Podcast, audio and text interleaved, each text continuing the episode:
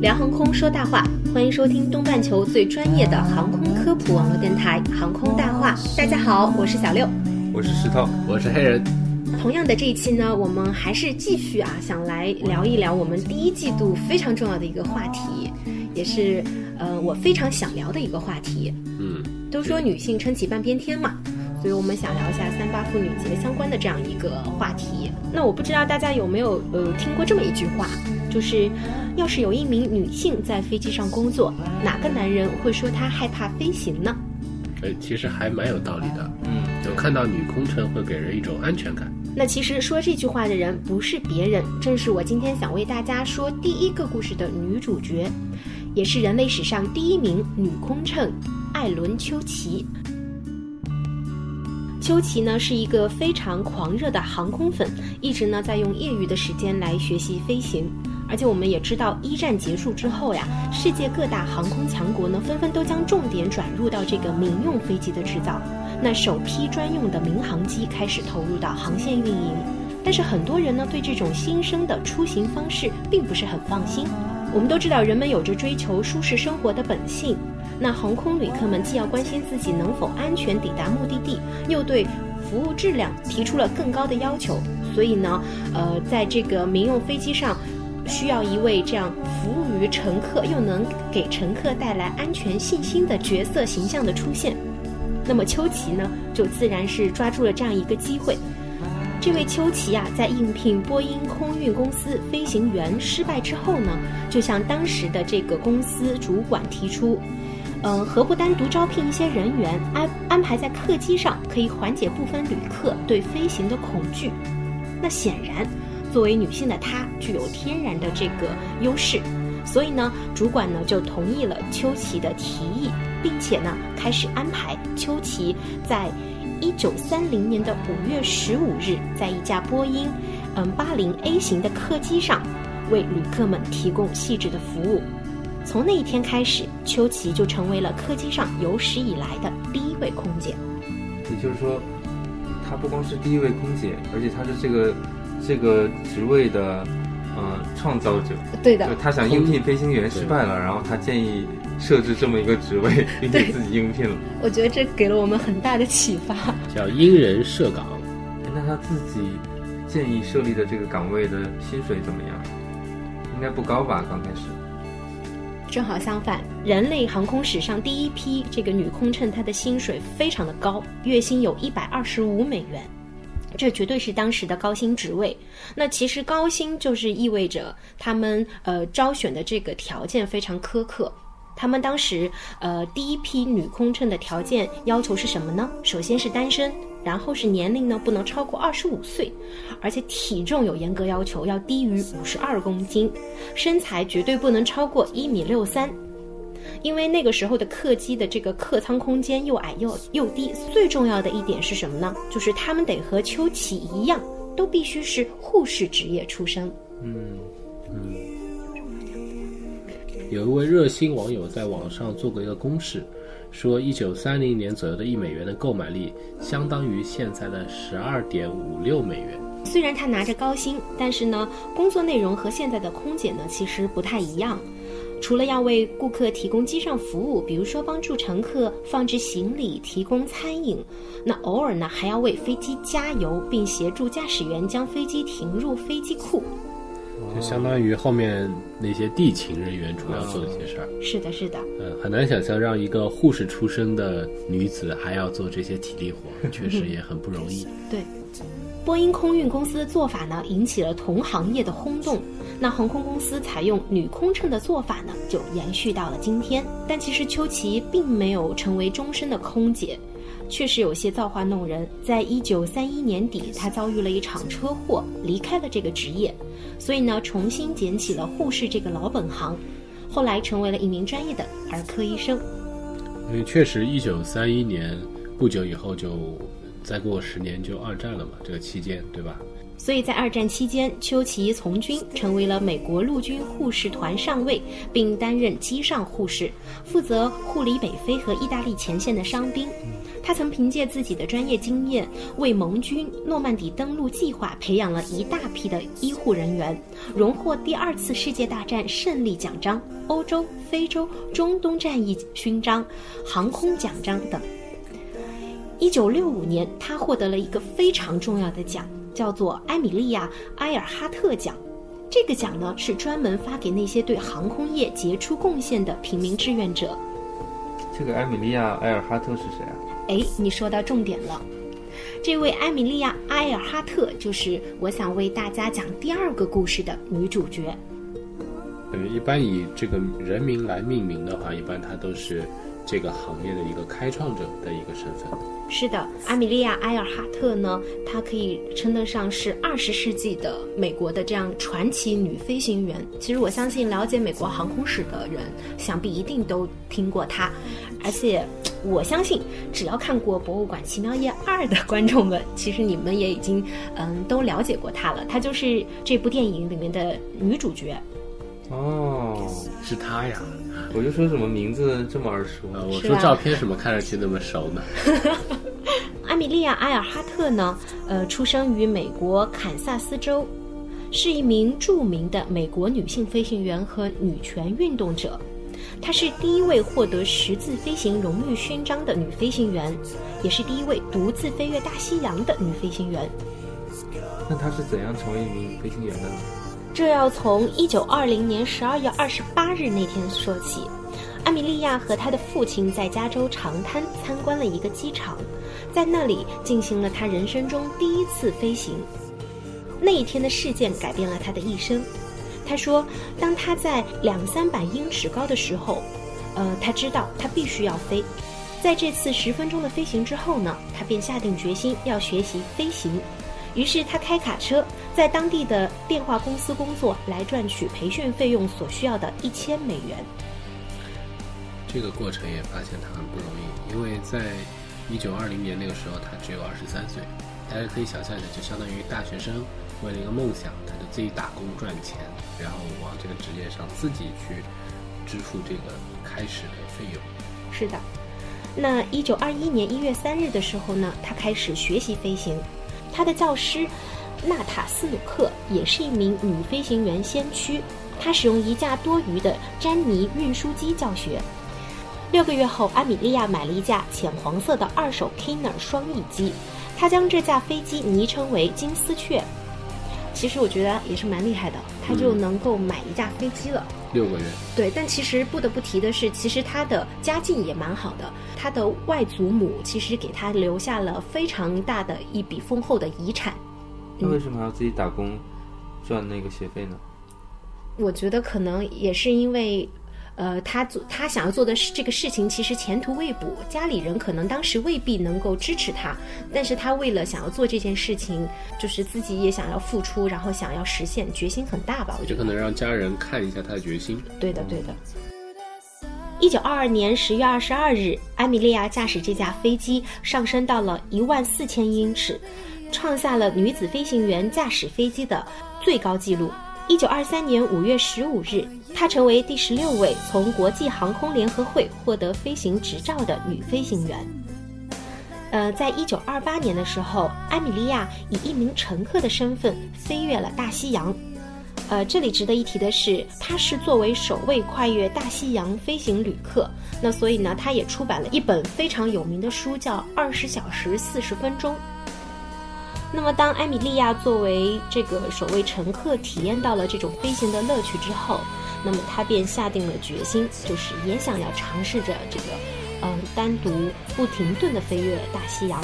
所以在五年之后，也就是一九三二年，艾米莉亚开始了她的壮举。呃，如果去过美国华盛顿国家航空和航天博物馆，大家一定能看到这样一架飞机。呃，这架飞机有着一个俏皮的爱称，叫做“小红巴士”。那这个小红巴士呢，就是艾米莉亚当时飞越大西洋所驾驶的这架飞机。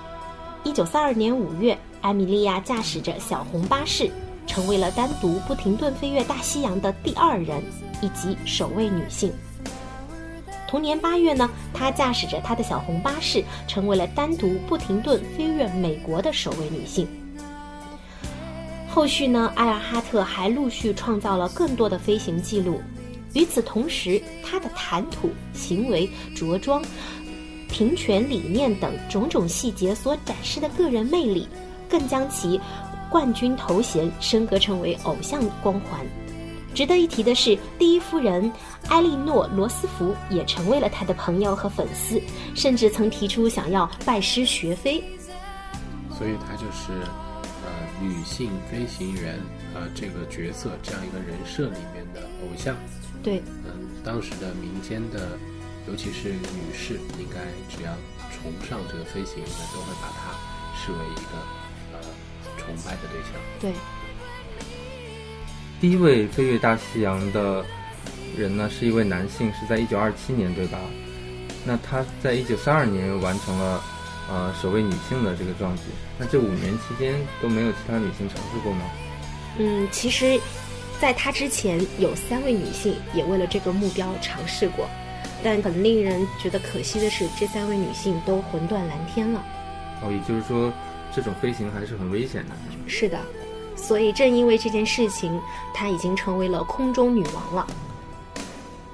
那我们的女王接下来还有什么更大的目标呢？对她应该会不断的寻求更高的这个挑战。嗯，对，其实当你真正热爱一样东西的时候，你就会不断的想要挖掘自己到底能够做到哪一步，能够尝试哪些更多的东西。所以呢，她希望能够达到更多的成就，于是她决定下一趟旅程是完成环球飞行。一九三七年三月，他和他的同伴一起飞到夏威夷，准备开始这趟环球飞行。然而飞机起飞时呢却失控，因而只好将飞机送回到工厂修理。六月份的时候，他来到迈阿密，准备再次挑战环球飞行。这一次，他邀请一位叫弗瑞德·诺南当他的领航员。然而他并没有携带重要的通讯设备及导航仪器。这是为什么呢？呃，有人就猜测了，或许是为了让出空间来存放长途飞机要用的额外燃料。哦，即使埃尔哈特又累又病，他们两人在短短的二十一天就到达了新几内亚。在下一段旅程中，他们从新几内亚起飞，准备飞往一座坐落在太平洋中间的名叫豪兰岛的小岛。然而，这座豪兰岛小岛。并没有迎来他的空中女王，人们并没有再一次听到他成功降落小岛的喜讯。最后的一次通讯记录是在1937年7月2日，埃尔哈特和诺南与附近的海上防卫队通话，后来就再也没有听到他们的音讯了。美国海军动员了大批人力，执行超过两周的埃尔哈特与诺南搜寻任务。有些仰慕者无法接受埃尔哈特就这么消失不见，因而相信他是一名间谍。嗯，间谍。对，其实有这样一个阴谋论啊，呃，只是只是说出来娱乐一下大家啊，就是据说是罗斯福啊，呃，会经常利用平民与好友从事间谍活动，而这位埃尔哈特呢，也是他利用的这个间谍之一。那么，在在他飞抵这个马绍尔群岛附近的时候，他会假装飞机出故障，然后偏离预定航线，为的就是探查当时这个日军的部署情况。可能他以为以他的声望，就算日本人抓住了他，也会放了他。呃，美国呢也会因为这个原因来搜提出搜查该区域，一石二鸟。但是呢，可能当时的日本人并没有这么想。他貌似被当间谍当场给抓了，可能日本也拒绝了美国的搜查，因为又是二战前夕嘛。然后埃尔哈特就此就悲剧了。当然，罗斯福也怕这个丑闻被爆出来，所以并没有公开这件事情。当然，这只是网上流传的一些阴谋论，我们也不知道具体是怎么回事。我觉得这个阴谋论也是挺有道理的。否则，作为一个飞行女王，啊，无缘无故的没有携带通讯设备。就消失在空中，其实也是蛮诡异的。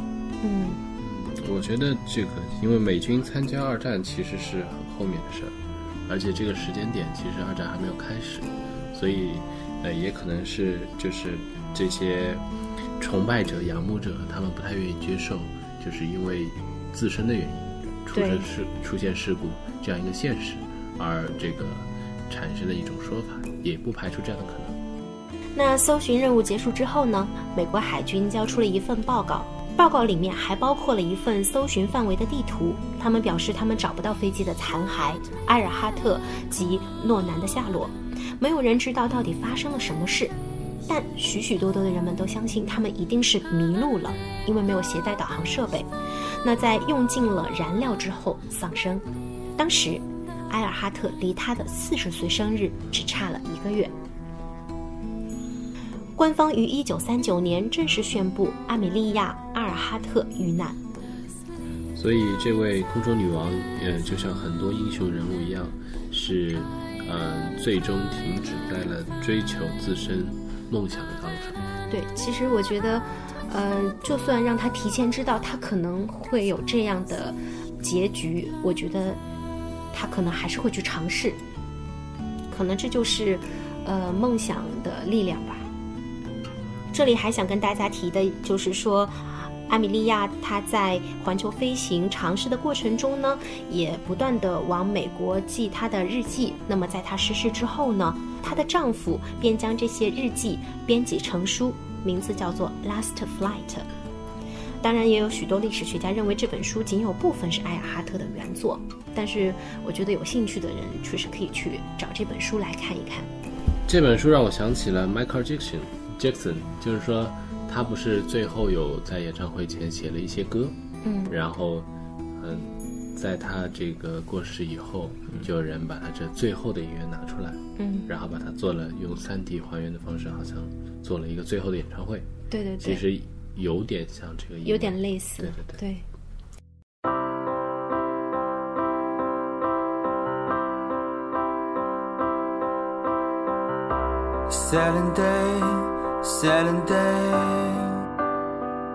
本期节目到这里，主要的故事小刘已经跟我们讲完了，分别为大家讲的是人类史上第一名女空乘秋琪和一位传带有传奇色彩的女飞行员阿巴特的故事。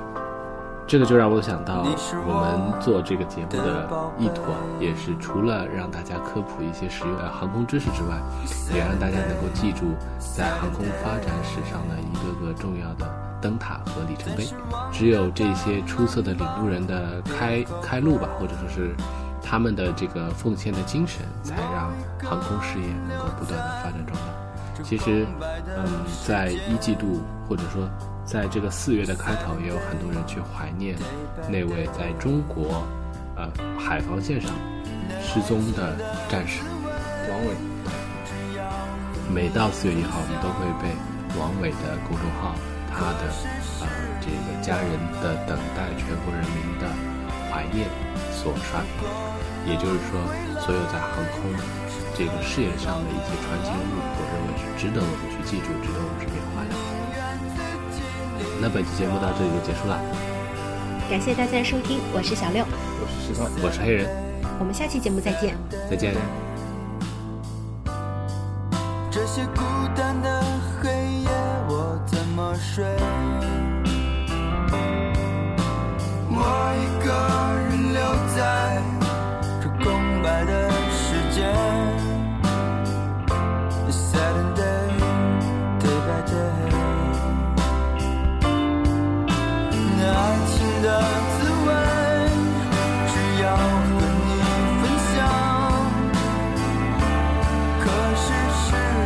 love.